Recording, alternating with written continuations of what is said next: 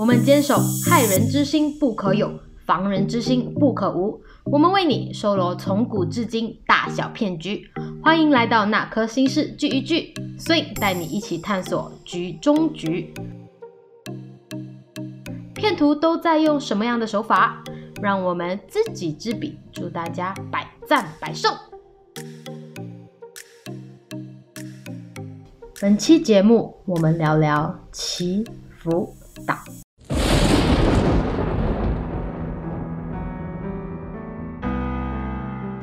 根据维基百科提供的资料显示，祈福党是主要活跃在香港、中国的诈骗集团，在台湾、澳大利亚等地也有。但当然不只是这些地方，基本上有华人华侨的地方都可能会有祈福党的出没。在进入正题之前，想先请问大家一个问题：请问你是一个迷信的人吗？三、二、一。如果不是，那么恭喜你，十分不讨祈福党的欢心，因为祈福党和迷信就有着莫大的关系。但如果答案是的话，接下来你就要加倍留心的听。祈福党的犯罪行为是以欺骗的手段谋取陌生人的信任，而这些陌生人里面，他们都有一个共通点，就是迷信民间信仰。他们会以玄学道术为名，实际上呢，就是骗取这些事主的现金或者财产。当财产到手过后，他们就会人间蒸发。我们知道了，祈福党是专门对迷信的人下手，但是实际上他们又是一个怎么样的组织？祈福党是属于犯罪团伙，至少会有三个人或者以上组成的一个组织。因为一般上平民百姓对于陌生人都会存在一种抵御的心态，所以祈福党为了获得陌生人的信任，他们自己会有属于自己的身份角色。那在这边，我们先以三个人为一个团体的欺负党作为一个例子，我们称这三个人作为骗徒 A、骗徒 B 还有骗徒 C。首先就是骗徒 A，骗徒 A 所扮演的角色就是神医，他会被其他的人称作为法力无边，然后他打造的人设呢，就是行踪很神秘，而且是钱财如粪土，他不会去干涉所有的食物，是一个世外高人的存在。然后就到骗徒 B。骗徒 B 呢，会作为呃神尼的徒弟、助手或者是至亲，他主要的任务就是帮助神医处理所谓的食物，也就是所有跟金钱交涉的事情。他会负责祈福财物的交收啊，然后应付信众。再到骗徒 C，骗徒 C 所扮演的角色就是到处寻找神医，但实际上他在寻找的就是诈骗对象。当这个骗徒 C 找到诈骗对象过后，他就会极力游说这个目标一起相信神医是法力无边的。那基本上就是由骗徒 A、骗徒 B、骗徒 C 这三个人组成的一个组织，他们会专挑这些老弱妇孺下手。其实这边尤其要特别注意，就是你当下属于落单的人，就是一个人的人，因为如果当时只有你一个人的话，是。呃，特别容易被身边的人游说。说到这边，我们先做一个小结，就是被祈福党盯上的人都具备哪些特征？第一，你是属于老弱妇孺这个群体的；第二，你是一个很迷信、很迷信的人；第三，你当下一个人落单。OK，如果你听到这边，发现自己或者身边的人符合以上三种特征的话，没关系，我们先往下听，我们来了解一下欺负党在进行诈骗的时候都有着哪一些一贯的套路和步骤。那其实我总结出，呃，欺负党他在进行诈骗的时候都逃不开这四个步骤。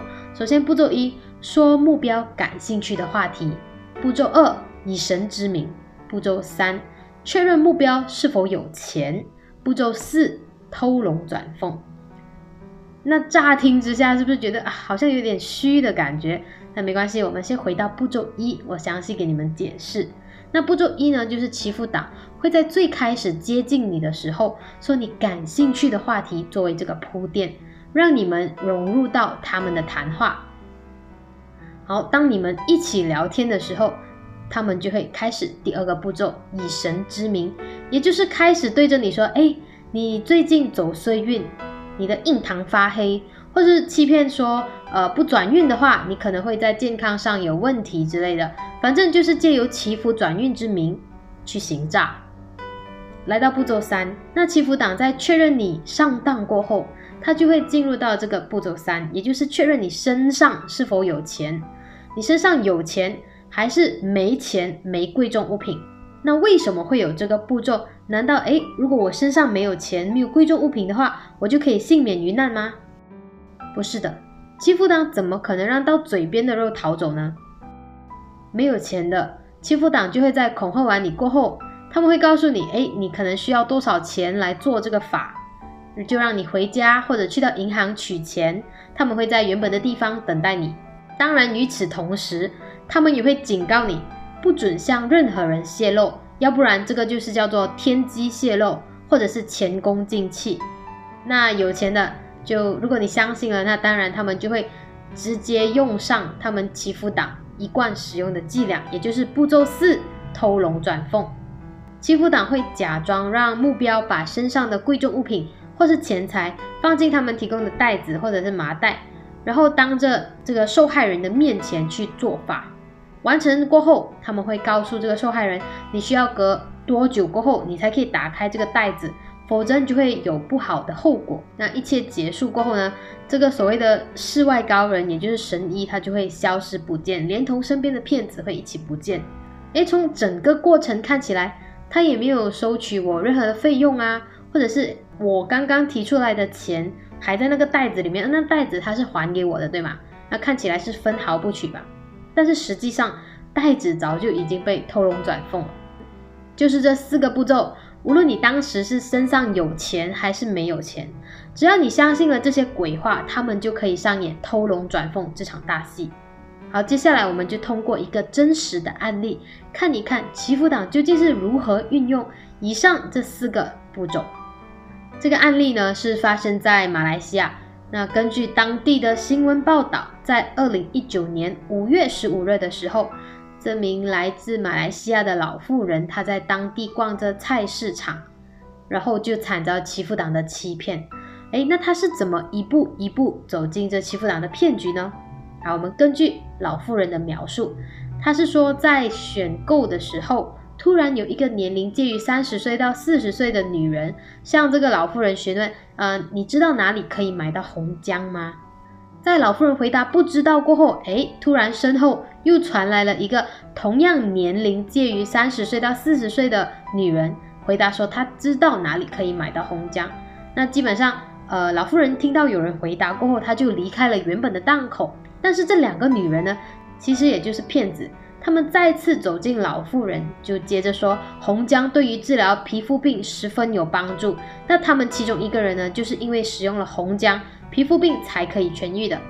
由于老妇人她的孙女呢，从小就患有皮肤病，所以她对这两个骗子的谈话内容瞬间就提起了兴趣。也就是我们刚刚说到的步骤一，他会说目标感兴趣的话题，接着就是老妇人加入了他们的谈话。也是因为这样聊着聊着，老妇人就渐渐放下了戒心。之后还边聊边走，跟着这两个骗子走到附近住宅区的一间屋子。那在屋子的外面呢，就站着一个年轻的女子。那没有意外的话，相信这个女子所扮演的角色就是所谓的神医。那这位神医在基本了解了老妇人的家庭情况过后，就开始骗她说：“你家里会有血光之灾，而且有女鬼跟着你的儿子。”甚至还恐吓这个老妇人说，因为她踩到孕妇的血，所以才导致家人招来厄运。那之后，老妇人因为不想家里人有不幸的事情发生，所以她不顾家人的反对，也要到银行提走所有的存款。结果就让这些欺负党上演了最后一出偷龙转凤的大戏。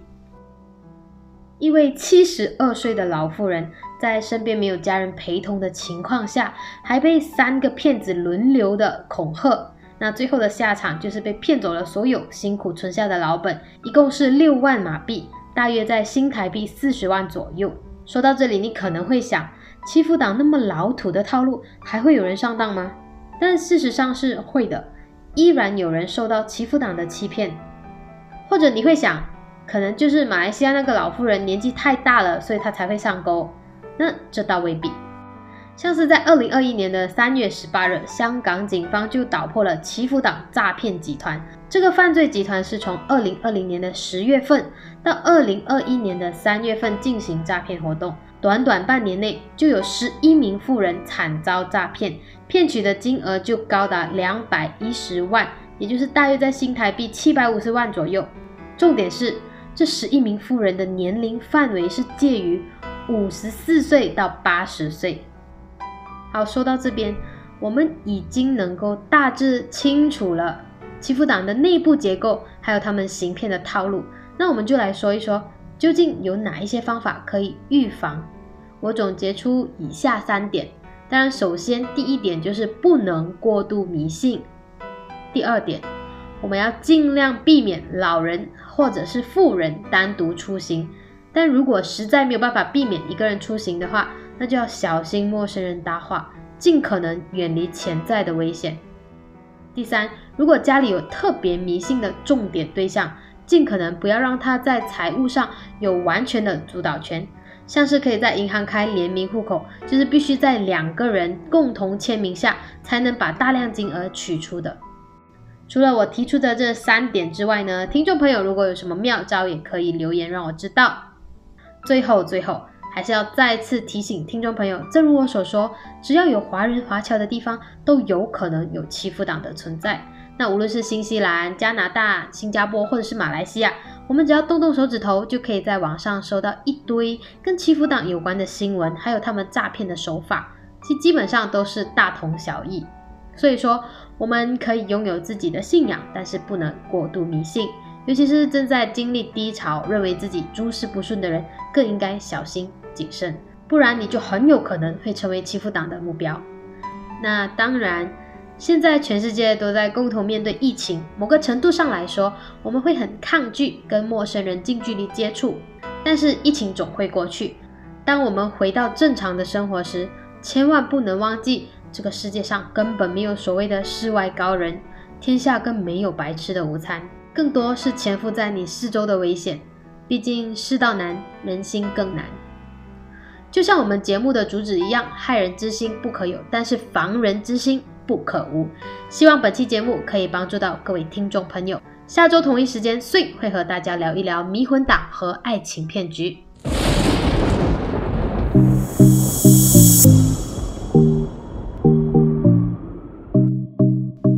谢谢大家收听《哪颗心事聚一聚局中局》。喜欢本期节目的朋友，可以在 IG 或者 Facebook 追踪火力创新。如果你或身边的朋友有经历过类似的事件，可以留言分享给我们知道。毕竟多一个人知道，就少一个人受骗。好的，本期节目就到这里啦，我们下期再见，拜拜。